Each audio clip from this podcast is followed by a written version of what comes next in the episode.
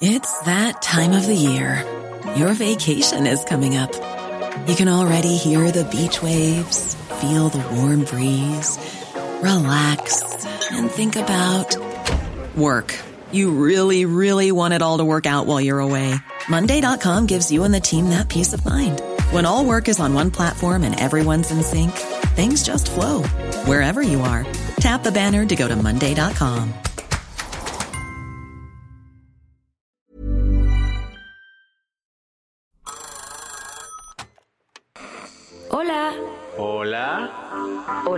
Hola. ¿Estás ahí?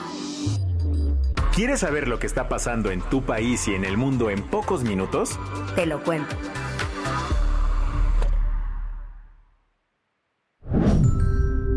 Hoy es martes 27 de febrero de 2024 y estas son las principales noticias del día. Te lo cuento. El gobierno de la Autoridad Nacional Palestina se quedó medio cojo con una cascada de renuncias.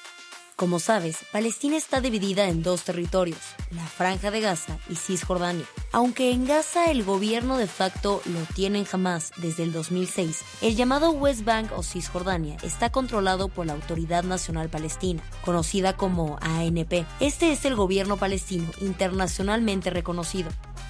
Desde hace años, el presidente de la ANP es Mahmoud Abbas, quien lidera el partido de Al-Fatah. Su gobierno está compuesto por él mismo y un gabinete que encabeza un primer ministro. Ese cargo lo ocupaba Mohamed Shetaye, hasta ayer. Y es que el primer ministro junto con todo el gabinete presentaron su renuncia. Shetaye dio el anuncio en un video y contó algunas razones detrás de la decisión. Esta decisión se basa en los acontecimientos políticos, económicos y de seguridad relacionados con la ofensiva contra nuestro pueblo en Gaza y la escalada sin precedentes en Cisjordania y Jerusalén. También mencionó que la dimensión responde a un ataque sin precedentes de Israel, los intentos de desplazamiento forzado, la hambruna en Gaza y lo que él llamó un genocidio. Esta renuncia se da cuando la guerra ha dejado más de 30.000 personas muertas, según las autoridades sanitarias de Gaza, y más de 1.200 fallecidos. Pero sin duda, el gran contexto detrás de la renuncia del gabinete palestino es el aumento de la popularidad de Hamas, tanto en la franja de Gaza como en Cisjordania. De hecho, Mahmoud Abbas ha retrasado varias elecciones por temor a que jamás gane en Cisjordania y le quite el poder a la ANP. ¿Qué más hay? Ya pueden descorchar el champán en Estocolmo, porque tras 19 meses de negociaciones, Hungría despejó el camino para que Suecia se una a la OTAN. ¿Por qué el anhelo de sumarse al club de Toby? La invasión rusa a Ucrania hace dos años encendió las alarmas en Estocolmo. Con el miedo de ser el siguiente en la lista de invasiones rusas, Suecia no perdió tiempo y se lanzó a negociar su entrada a la Alianza Transatlántica, que entre muchas cosas promete la defensa colectiva de cualquier miembro ante agresiones militares pero no fue un camino fácil. Turquía y Hungría, dos países miembros de la OTAN, frenaron la adhesión de Estocolmo debido a diferencias políticas y de seguridad. Si bien Turquía dio su visto bueno en enero pasado, faltaba convencer a Hungría. Sin embargo, el viento cambió de dirección este lunes, cuando el Parlamento húngaro aprobó la membresía sueca en la OTAN con una votación casi unánime. ¿Qué hizo cambiar de opinión a Hungría? La clave estuvo en una reunión el viernes pasado en Budapest entre el primer ministro sueco, Ulf Kristersson, y su homólogo húngaro, Víctor Orbán. Un café por aquí, un acuerdo de defensa por allá, y voilà. Ahora solo falta la invitación formal de la OTAN, un trámite meramente burocrático, para que Estocolmo se convierta oficialmente en el miembro número 32. Las que tienes que saber. El explosivo artículo del New York Times que vincula a gente cercana a López Obrador con grupos del narcotráfico sigue siendo el tema fab en las mañaneras. Este lunes, el presidente volvió a compartir la carta que mandó Natalie Kitruev, corresponsal del Times, para pedir comentarios al gobierno sobre el reportaje. Y sí, a AMLO le valió el relajo que se ha armado tras la filtración del número de la periodista, pues de nueva cuenta expuso su celular.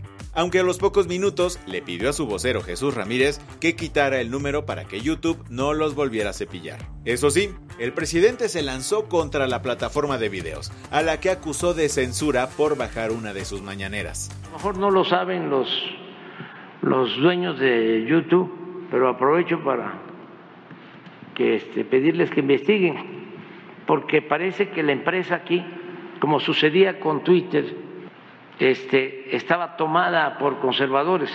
Ya por eso no podemos hablar mucho, o sea, uno no se sale del desfile, lo sacan. ¿Te suena el nombre de Tomás Herón? Se trata del director de la Agencia de Investigación Criminal durante el gobierno de Enrique Peña Nieto y a quien la actual Fiscalía General de la República acusa de tortura y desaparición forzada en el caso Ayotzinapa. Desde hace años, Cerón se resguarda en Israel para escapar de las órdenes de aprehensión en su contra que hay en México. Sin embargo, estos días reapareció en una entrevista para la BBC.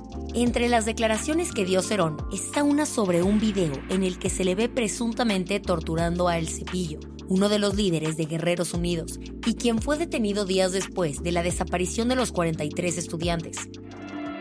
Se ve que yo lo amenacé, ok, pero nunca lo torturé. Yo era el jefe de la agencia de investigación criminal. Yo no tenía necesidad de torturar a nadie. Las declaraciones aparecen en un documental de cuatro piezas que publica BBC Mundo a 10 años del caso, así que es probable que más declaraciones salgan en estos días. Te tenemos una noticia. Massive. Sometimes they say huge. Not a bad one. Huge. En un movimiento nada sorpresivo, la presidenta del Comité Nacional Republicano, Rona McDaniel, dijo este lunes que dejará su puesto el 8 de marzo, días después del supermartes. No es una sorpresa porque McDaniel adelantó a principios de mes que podría dejar su cargo tras las primarias de Carolina del Sur, que fueron el sábado pasado. ¿Por qué esperar esa fecha? Las primarias de este estado eran crucial para ver si Nikki Haley le haría competencia a Donald Trump, cosa que no pasó. Ahora, Rona decidió hacerse a un lado para que Trump, el más que seguro candidato republicano a la presidencia, ponga a alguien de confianza en este puesto, asegurando su control en el partido. McDaniel señaló que es una tradición republicana hacer movimientos internos para ayudar a su candidato presidencial, además de que Trump llevaba semanas presionando por un cambio de estafeta. Esta noticia probablemente va a emocionar a tu yo adolescente que quería ser hipster. The National y The War on Drugs anunciaron este lunes que harán una gira en conjunto. Se trata de dos de las bandas más reconocidas de la escena indie y ahora tienen programadas 19 fechas en conjunto con el Zen Diagram Tour. La gira los llevará por varios puntos de Norteamérica entre septiembre y octubre de este año. Y te tenemos una buena noticia. Si vienen a México. The National y The War on Drugs se presentarán el próximo 10 de octubre en el Palacio de los Deportes de la Ciudad de México.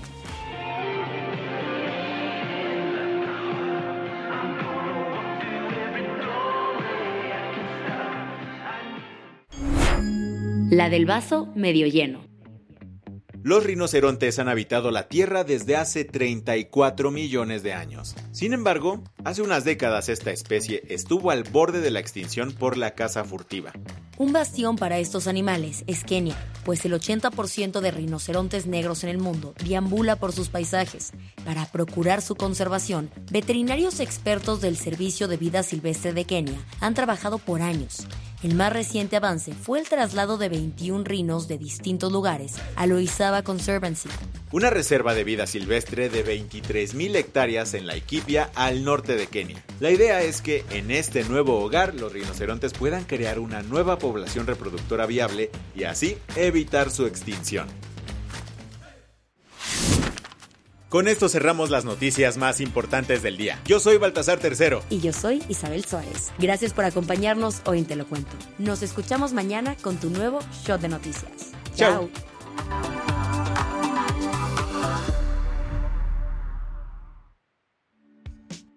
Este noticiero es una producción de Te lo Cuento. El guion de este episodio estuvo a cargo de Aisha Al-Janabi. Paula Gándara es la editora del guion y la dirección editorial es de Sebastián Erminger. Gelue Santillán es la directora creativa y el diseño de sonido está a cargo de Alfredo Cruz. Si quieres estar al día, nos encuentras como arroba te en Instagram, TikTok, Snapchat y Twitter.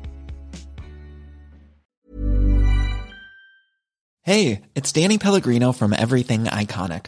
Ready to upgrade your style game without blowing your budget? Check out Quince. They've got all the good stuff, shirts and polos, activewear and fine leather goods, all at 50 to 80% less than other high-end brands.